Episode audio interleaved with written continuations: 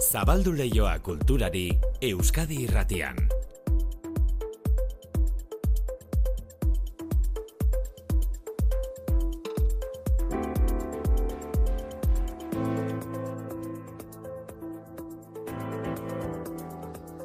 Manu etxe sortu arratsaldeo. Berdi maite. Uri bitarte berrogei espazioa, hori Mm. hortaz gaurko kultur lehioan protagonistetako bat, eta Bai. gero, astelen buruzuri honetarako proposamenak ere bai, Bai, eh? zergatik ez hasi, astea orkestra bat entzunez edo operaz eh, gozatuz.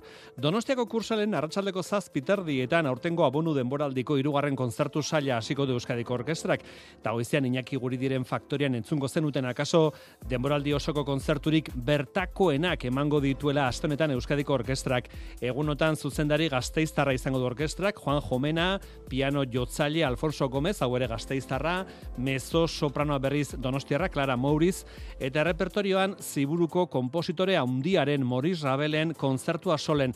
Historia berezia du kontzertu honek, Moris Rabel, Euskal Doinu tradizionaletan oinarritutako zazpiak bat kontzertuari zen prestatzen, Donibane Loitzunen, Mikel Txamizo. baina bere zirriborroak eh, ahaztu egin zituen Parisen lehen mundu gerra hasi zenean eta Mm. mugitu zen ba, e, ba, Euskal Herrira eta ahaztu egin zituen zirriborroakan, Mhm. orduan bagaldu egin zuen, ez? Baino berreskuratu ahal izan zituen idaie batzuekin sortu zuen ba, e, kontzertua solen, e, kontzert, piano kontzertu berri honetarako ba, hainbat pasaje eta ideiak, ez? Euskadiko Orkestra gaur eta bihar Donostiako kursalen ariko da, asteazkenean Bilboko Euskaldunan, ostegunean Gazteizko Printzipal Antzokian eta ostiralean Iruñeko Baluarten. Gaurko liburu uztan Arkaitz Kanoren lan berria poesia lana aurkeztu du. E, Kanok sonetoak idatzi zituen bere azkeneko liburuan, neurri zehatza dute sonetoek, oraingoan libreago ibili da poesia idazterakoan, ulu egiteko bolondres bila izeneko liburua idaztean. Piska esango nuke liburu dionisiakoa dela, ez. Pozaren erdia liburu apolineo baldin bazen, ba, hau da, gehiago joera orgiastikoa duena, niri arrebato gustatzen zait. Eta hemen badago hori, ez, e, pixka bat, e, zenatik, bulkadatik, e, kemenetik, irrikatik e, daude idatzita poema gehienak. Susa argitaletxak plazaratu du arkaitzkanoren poesia liburu berri hau. Poesia eta novela biak saritu dituzte irun iriko kutxa literatura sarietan. Irabazi duten lanak paperean jarri ditu elkar argitaletxeak. Zerulurren liburua poesian, Jon Gerediaga egile, eta novelan ura ez baita beti gardena, Xabi Lasa idazle. Erakutsiko dizkizuegu gero liburu horiek. Eta berriro diogu zergatik ez hasi astelena musika klasiko entzunez eta zergatik ez operara joanez.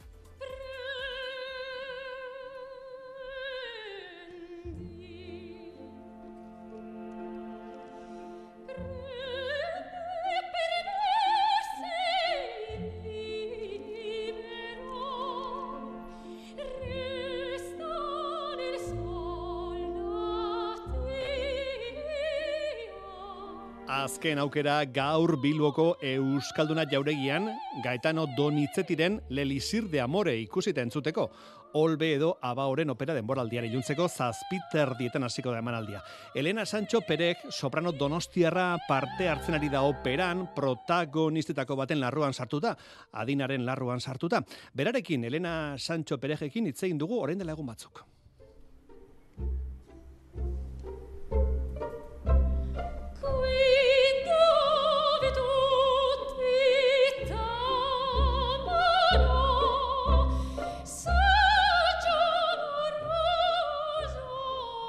Elena, opera oraindik ere genero bezala, jendeak oso urrun ikusten du, jende askok pentsatzen du ba, elitista eta garestia dela. Ze esango zenieke operara joan daitezen, nola konbentzituko zenuke jendea? Bueno, ba, egia esan da, ba, garestia dela egia da. Baina oso prezioz berdinak aurkitzen dira. Eta, bueno, entzuleek ikusten eta entzuten dutena infrastruktura oso handia dauka azpian. Eta hori antolatzeko dirua behar da, osea, antzerkia lokatu, orkesta abeslariak, baino gure, eta guk gure ahotsekin abesten dugu, mikrofonik gabe. Osea, da, euneko eun organikoa, biologikoa, eta Benetakoa, ez? Mikrorik gabe. gizakiak egina. Ba, Et- nolako opera da Donitzetiren Lelisir de Amore? Maitasuna dago oinarrian, baina zer du gehiago? Drama ala komedia? Ez, komedia, Komedia. komedia zoragarria da, Mhm. super divertigarria, oso errex ulertzen da, Bueno, edo zeinek ulertu dezake, umeak Mhm. ere bai, osea, familia guztearentzat da. Eta, mm, bueno, Nemorino adinaz maite minduta dago, eta behin eta berri saiatzen da bere bihotza konkistatzen. Aha, ene morino maite minduko da adinarekin, zuzara adina, ene morino da Joel Prieto tenorra, ezta? Eta Bai. zu adina. Bien arteko kimika egotea beharrezkoa da, interpretazio egokia lortzeko? Laguntzen du. Laguntzen du, gu oso harreman ona daukagu, lagunakea, baina normalean erraxa da harreman ona e- edukitzea. Osea, jendea normalean jatorra da eta azkenean ba, oso Mhm. ondo konpontzen gea lanean. Opera Donitze italiarra konposatu zuen, baina Euskal Herrian dago girotuta, nola antzen baten da, Elena, Euskal Herrian gaudela, jantzietan, dekoratuetan, hizkuntzan, nola antzen baten da? A ber, hor- hori oso datu bitxia da, eh? nire oso polita da, baina esan behar dut, produkzio hontan hori ez dela asko nabaritzen. Mhm. Berrogeita marreko Italian kokatzen da, eta, bueno, produkzioa dena dela oso dotore eta sorpresas beteta dago, oso polita da. Abaoren opera denboraldia zari gara, Bilbon urteak dara matza Abaok opera denboraldiak antolatzen Elena, indarra handia aldauka Bilboko operak Europan, zetoki du Bilbok Europako opera jaialdien artean, ze esango zenuke? Ba, bueno, nire ustez abao egiten ari dituen denboraldiak top dira, izugarriak dira. Etortzen diren abeslariak eta zuzendariak eta eta artistak oroar ba, oso maila altua dute. Mm, aukeratzen dituzten produkzioak ere kalitate handia dute. Maila internazionala, bai, dudarik gabe. Bilbokoaz aparte, zure agendan beste ze emanaldi daude, non zabiltza, non katatuko duzu? Bueno, ni Düsseldorfen bizi naiz. Alemanian? Bai, eta handik mugitzen naiz. La, Alemanian lan asko egiten dut eta lan aukera asko daude orduan. Ba, han geratzen naiz, oraingoz, eh. Baina beste kontzertu batut izan, batzuk izango ditut, Sevillan eta Mallorcan urrengo Ah, hilabetean. Oso, ongi, horren dela gutxi, bai, bai, izan esan Elena? Bai, bueno, eta gero berriz bultatuko naiz Euskadik orkestarekin abes- abestera. Ah, Eh, eh, ekainean. abonu denboraldian, Bai, eh, abonu denboraldian ekainean. bai. Eta ze abestuko duzu Euskadiko orkestarekin? E, correspondence, Aha. e, dutillerena. Bale, bale, beraz egongo gara di jaialdi hori etortzen denean zeguk aldiro ematen dugu Euskadiko orkestaren berri. ba, Elena Sancho Pereje, eskarrik asko gaur guregan etortzegatik Euskadiratira eta gogoratu entzulei aba oren, olberen eh, opera denboraldian, Euskaltura jauregian, Leli Sir de Amore eta protagonizetako bat, Elena Sancho Perej. Elena, eskarrik asko. Ez zuri, Manu, esker. Euskadi irratian kultur leioa. Manu Etxezortu. Bilbo karte erakusketa areto berria dauka gaurtik aurrera, uri bitarte berrogei deituriko gela honek, gertuko sorkuntza du ardatz, Bilbo Arte Fundazioak bezala. Izan ere, hogeita urte betetzen ditu Bilboko udalera loturik dagoen erakunde honek, Bilbo Arte Fundazioak, eta urte hurren berezia ospatzeko era da, nolabait, areto berri hau, Iker Zabala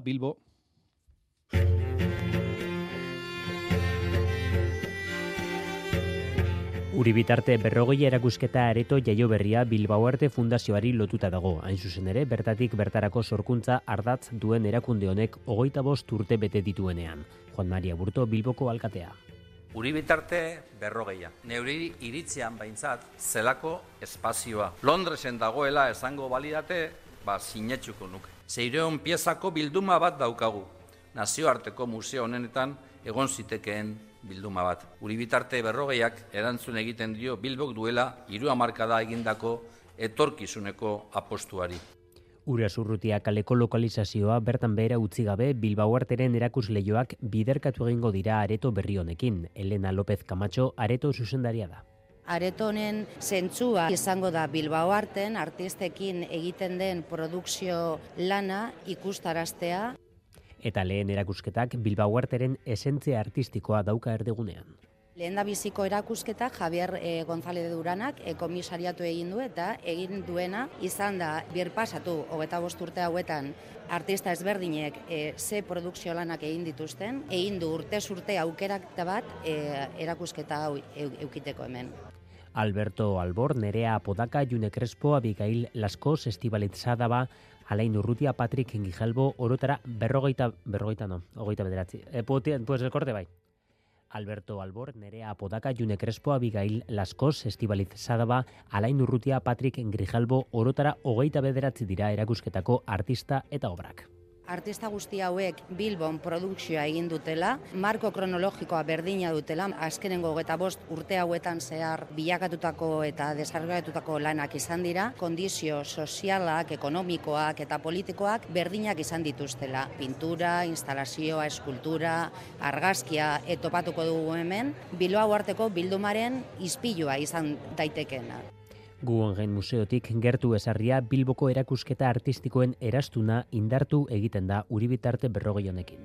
Lokalizazioa eta ubikazioa kontutan izan da, e, asmoa zen Bilbok duen ekosistema kulturalean hurbil egotea, zentzu horretan Guggenheim dago, azkuna zentroa, arte derretako museoa, eta hainbat eta hainbat iniziatiba pribatu ere, karreras mugika galeria goian dekogu. Helburua da uri bitarte berrogei areto jaio berrian, bost bakarkako erakusketa izatea urtean eta taldekako bi. Goazen segidan e, Arabara, Arabako foro aldundiak 2023-2028 kultura plana aurkeztu du gaur goizean lurraldeko kultur sektoreko hainbat eragileren aurrean. E, planaren helburu nagusia da guzti guztiok kulturaz gozatzeko aukera izatea. Horretarako kultur eragileen parte hartzea sustatzeko mekanismoak aurre ikusi dituzte. Alde batetik, Arabako kultur batzordea eta bestetik mai sektorialak eratzea. Oier Narbaiza, gazteiz, konta guzu.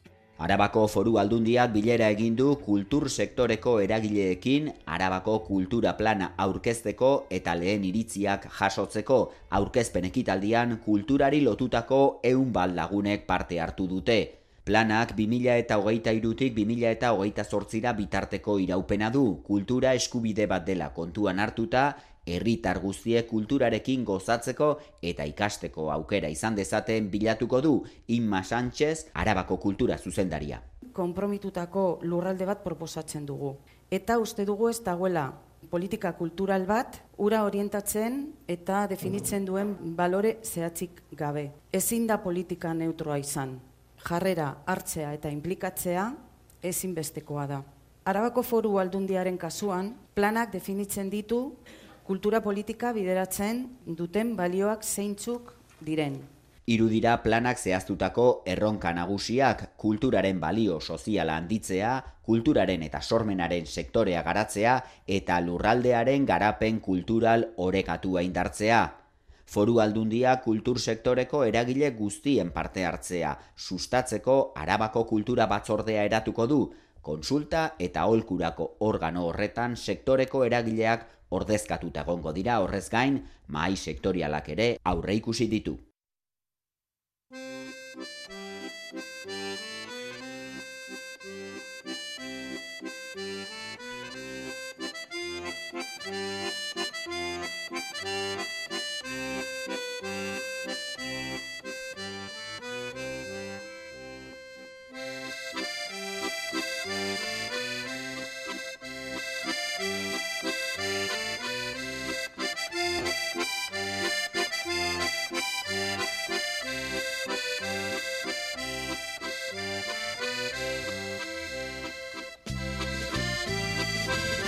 Hace musika polita, eh? Lantzeko inauteritako dantza, dantza talde guztiek erakusten duten dantza ezagun ezaguna.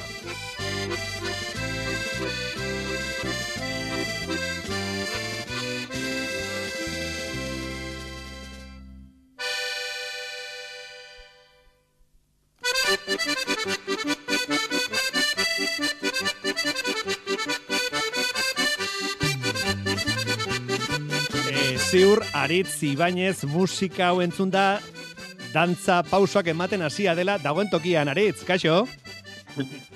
Arratxaldeon, Hasi zara e, pausoak ematen dantzan hariko bazina bezala? ez hori nik, ze pentsatut agian mugikorra eroriko litziakela, eta Bueno, ez gara lantzen geratuko iruñean baizik, aste hau berezia izango da iruñean, asteazkena azarako egita bederatzi Saturdi donearen eguna edo San Saturnino eguna izango da, iruñeko zaindaria. Egun hori baliatu ziriko zigilua deitzen diotena jasoko du duguna dantza taldeak izan ere, irurogira urte dira dantza talde hau sortu zela. Taritzi bainez, ariz zuzara, dantza taldeko zuzendaria, ezta? horixe bai. Bueno, San Saturnino egun egun berezia da iruñarrentzat eta aurtengo are bereziagoa zuentzat.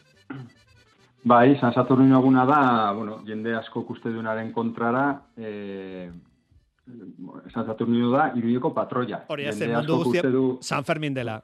hori da. Hori da. Hori da, beraz, bueno, San Fermin Nafarroako omen da, nik ez dut eh, erlijio kontuak asko ez ditut kontrolatzen, baina, bueno, nola tokatzen zaigun, ba, gauza hauek eh, ikasi beharra izaten dugu. Eta beraz, egun hortan, bueno, ba, duela irurogeita bost urte, Iruñeko udalak erabaki zuen, pues dantza talde bat sortzea, e, urte hortako urrian izan zen, eta Mhm. hilabete eskasean, ba, taldea prestatu, dantzariak bilatu, arropak josi, e, Iruñeko udal dantza taldeak erabiltzen dituen arropa berezi horiek e, e, Pedro Lozano de Sotesek, Sotesek eta Francis Bartolotik e, zera, diseinatutakoak, ba, horiek josi, eta kalera atera ziren, San Saturnino egunet, ba, Iruñeko udalak ordurako sortuak zituen Pamplonesa musika banda, udal txistulari banda, gaiteroen banda, erraldoien konpartza espalditik e, existitzen zen, eta erabaki zuen, ba, bueno, e, irigor putz horri, ba, dantza talde bat e, ere eranztea, eta ordutik, ba, Mhm. Iruñeko festa nagusienetan, ba, dantzan aritzea tokatzen zegu, segizietan, eta ondotik udal plazan, ba, iriaren omenez.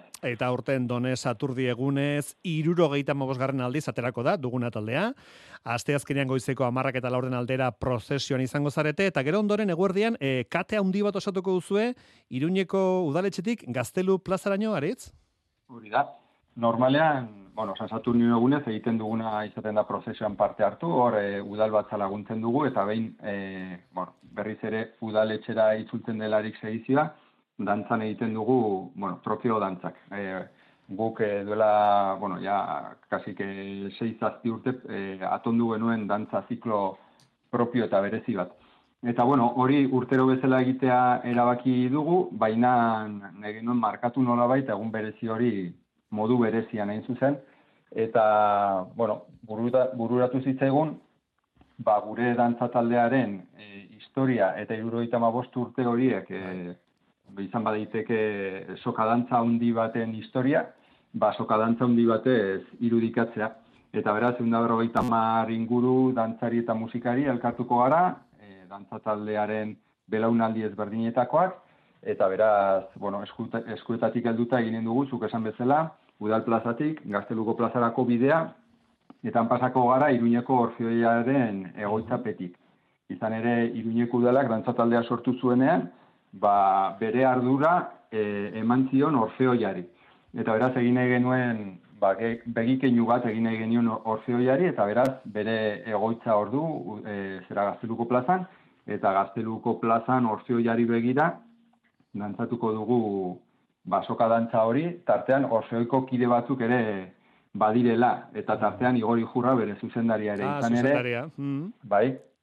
E, zera, udal dantza taldea sortu zenean, lehen zuzendaria, Patxi Araraz, ba, Iruñeko orfeoiko kide zen, eta lehen dantzaritako batzuk ere, bueno, ba, orfeonistak ziren. Beraz, orain kontrakoa, e, bueno, kontrakoa do gauza bera egin nahi izan dugu, ba, soka dantza horretara ere, e, bueno, orfeoiko kideak gonbidatu eta gurekin dantza daitezen, eta beraz, bueno, olako menaldi txiki bat, ba, gure taldearen lehen urte horretan, ba, gutaz, esan dezagun, ba, arduratu zen erakunde hori eskertzeko. Bueno, polite izango da aste azken eguardian iruñera arrimatzea, eta ikusiko dugu kate hori osatuko duzuena, iruñeko udaletxetik e, gaztelu plazaraino. Irurogeita maost urte, e, gazte jende animatzen da? Gazte jendeak izen ematen duzuen dantza taldean, aritz? Bueno, ba, bai, oza, bai, bai, oza, erantzun behar izanen banu, izanen nuke, baietz. Gero, zerekin konparatzen duzunez, ba, bueno, gaur egun, e, berrogeita mar lagun, gaude helduen dantza taldean, eta beste laro gehi e, txikien taldean, beraz, bueno, pues erantzuna da, bai. Vale. E, helduen dantza taldetik, ba, berrogeita mar baldin bagara, esan nuke, pues, o, e, hogeita mabos bat, ez dakit hori ze porzentai den, baina hori direla hogeita mar urtetik pekoak, beraz, okerez banaiz horiek konsideratzen dira gazte, eta beraz, bai, bai, aurten ez baterako, txikien dantza taldetik pasagabe, ba, zazpi dantzari berri sartu zaizkigu helduen dantza taldera, Bai, txikien dantza taldera beste amabosto gehi, beraz, bueno, e, txikien taldetik helduen, dan, e, helduen dantza taldera pasatzen diren gazte horiek, gero, bueno, berreskuratu egiten ditugu, ba, hori, e, txikien taldeko dantzari ume eta bueno, horiekin, esan dezagun. Gero egia da, ba, bueno, gero eta ume gutxiago dagoela oroar. Bai. eta, eta gero, bueno, pues, e, badirela beste ek, mila ekintza, eta pixka bat horiekin ibili behar izaten dugula nolabaiteko kompetentzian, ez? Mm. Baina, bueno, ez dakit, dantza gaur egun dantza eta euskal dantza, ez dakit gizartean noreinoko, bueno, pues, valorazioa duen, ez? Baina ere, ba, bueno, pues, iruñan eta gure kasuan, e, gazteak arrimatzen dira eta gogoz, gogoz ari dira, esan, esan dut, astean zehar, etortzen dira ensaiotara e, gogoz eta eta beraz, ba, po- pozik gaude horrekin. Bueno, ba, zorionak duguna taldeari, aste azkenean beraz, irurogeita urte duguna taldea Done Saturdi eguneko ospakizunetan dantzan hasi zela. Aritz Ibanez, Iruñeko duguna dantza taldeko zuzendaria, mila esker, zorionak, Aritz. Bai, mila esker zuei. Zaigando, aio.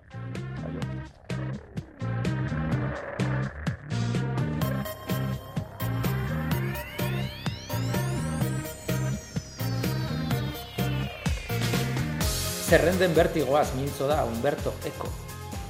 Idazleak zerrendatu ahala. Joyce Borges eta Nerudaren zerrendei dagokionez, nabarmena da ez dituztela erabiltzen ez dakitelako hori beste era batera esaten. Baizik eta gehiegikeria zadierazi nahi dutelako esan beharrekoa. Arkaitzkano entzuten ari gara bertigoa izeneko poema errezitatzen, ulu egiteko bolondres bila liburu berriko poematako bat da, gaur goizean Donostian aurkeztu duen poemario berriko olerkietako bat. Liburu berri honen, poesia liburu berri honen aurkezpenan izan da Ainoa Agirre. Eskerrak inork ez dien poetea ikasurik egiten. Horri esker, aske dira nahi dutena idazteko, baita poesia ez diren gauzak egiteko ere. Hauxe dio arkaitzkanok, ulu egiteko bolondrez bila liburu poemaren kontrazalean. Barruko horrietan, poesiaren arrazoia zeta nolakotasunaz gogo eta egiten duten poemak aurkituko ditu irakurleak, neurriaren eta herrimaren zorroztasunetikat, era askean emanak. Piskat zango nuke liburu dionisiakoa dela, ez. Pozaren erdia liburu Apolineo baldin bazen bau da, gehiago joera orgiastikoa duena, niri arrebato gustatzen zait. Eta hemen badago hori, ez, e, pixka bat, e, zenatik, bulkadatik, e, kemenetik, irrikatik e, daude idatzita poema gehienak. National Portrait Gallery izeneko poema sortarekin abiatzen da liburua. Atal honetan, erretratuak bildu ditu arkaitzkanok. Badaude baita ere, sasi erretratuak, daude e, fikzio intimoak, eta badaude baita ere, nola baiteko asmatutako erretratu sorta bat, zango genuke. Baita ere ofizioaz galde egiten dion ere buruariz. E, poetaren ofizioa zein da, bueno, esaten dut, sasi autobiografiko eta autobiografikoa nahazten den atal bada. Bigarren atalean, otoitzak bildu ditu. Otoitz paganoak, sui generis bezain ikonoklastak, eta hirugarren atalean zerrendak, inventarioak, enumerazioak egin ditu.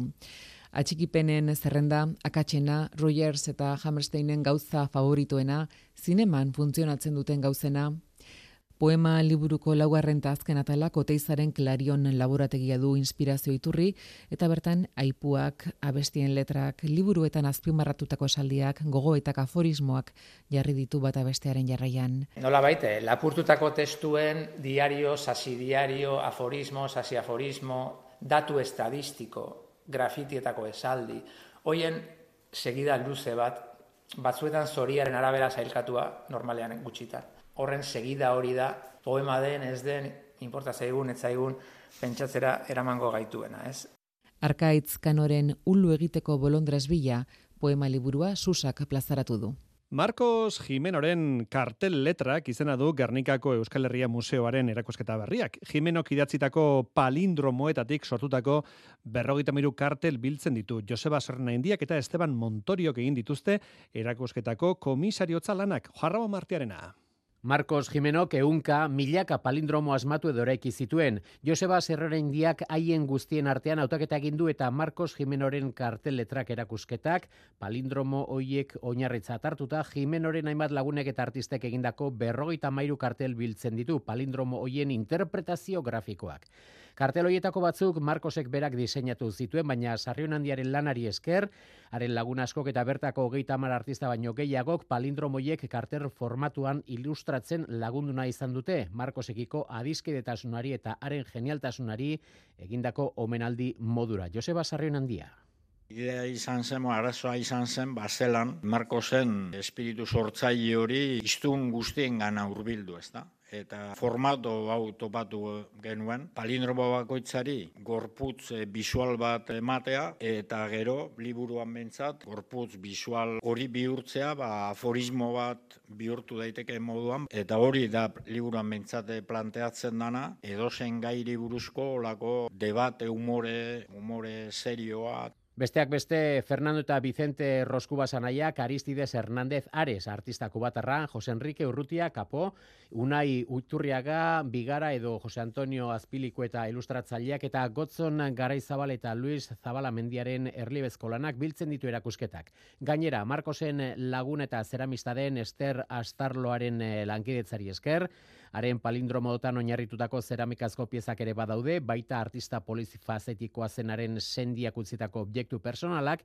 eta bere laguna zen iratxe ugaldek erakusketarako propio prestatutako ikusentzunezkoa. Palindromari buruz beti esan da, ba, genialitate bat dela, baina ez duela zentzurik, ez da? Eta, bueno, helburu izan da, balan guzti honetan, palindromoak, genialitatea izateaz gainera, da deskurrimento ustekabeko izateaz gainera, ba, izatea hitz egiteko gai, eta denon hizkuntzara integratzeko aportazio bat, ez da? Erakusketarekin batera Marcos Jimenoren eunda bat letra kartel liburu aurkeztu da. Bertan, Jimenok idatzitako palindromoetatik Joseba Sarrion handiak eunda bat aukeratu ditu eta erakusketan bezalaxe bakoitzak interpretazio grafiko bat du eta sarrik erreplika literario eman dio palindromo bakoitzari. Beraz, palindromoaren, irudiaren eta Sarrion handiaren testuen arteko narrazio bada liburu hau. Marcos Jimenoren karteletrak erakusketa apirilaren hogeita zortzirarte ikusgai Gernikako Euskal Herria Museoan. Es wird wieder gut. Bueno, etorri da Josein Etxeberria, Joseina, kaixo. Ai, korrik etorri naiz, manu. E, palindromoi buruz aritu gara, ezkerretik eskubirat, eskubitik ezkerrera berdin irakurtzen direna. Kapikua bezala, baina hori da. hitz egin, Badegira, palindromo bat erakutsi ziguten pasaren astean, agur oruga, agur oruga, ezkerretik eskubirat, eskubitik ezkerrera.